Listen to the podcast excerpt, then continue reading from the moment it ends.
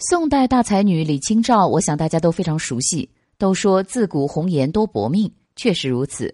李清照的一生过得十分坎坷，很是悲惨。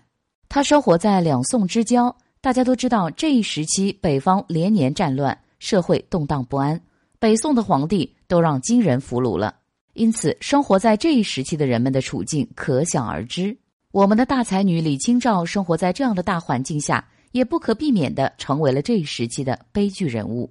她十八岁时嫁给了赵明诚，两人婚后生活十分甜蜜和谐。但是好景不长，赵李两家因陷入党争而被排挤出了权力的中心。后来金人攻破汴京，俘虏了徽钦二帝，高宗南逃。恰逢这时赵明诚母亲逝世，于是夫妻二人赶至健康奔丧。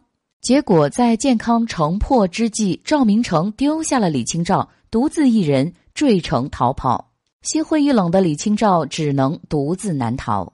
当他一个人历经艰险逃到南方后，遇到了一个道貌岸然的伪君子张汝舟。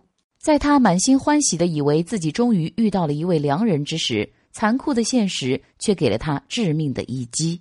婚后的他时常受到张汝舟这个伪君子的家暴。忍无可忍的他，就收集了张汝舟的罪证，将其告上了衙门，结束了这段痛苦的婚姻。据说后来他搬到了一个名叫桃花坞的地方生活。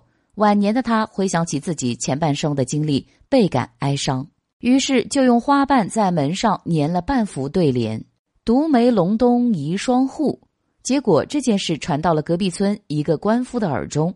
这个官夫早年间是个书生，他听说这件事后。就也用花瓣在李清照的门上粘出半幅对联：“杏林春暖第一家。”后来，这惺惺相惜的两人就开始了一段美好的黄昏恋，重新过上了幸福的家庭生活。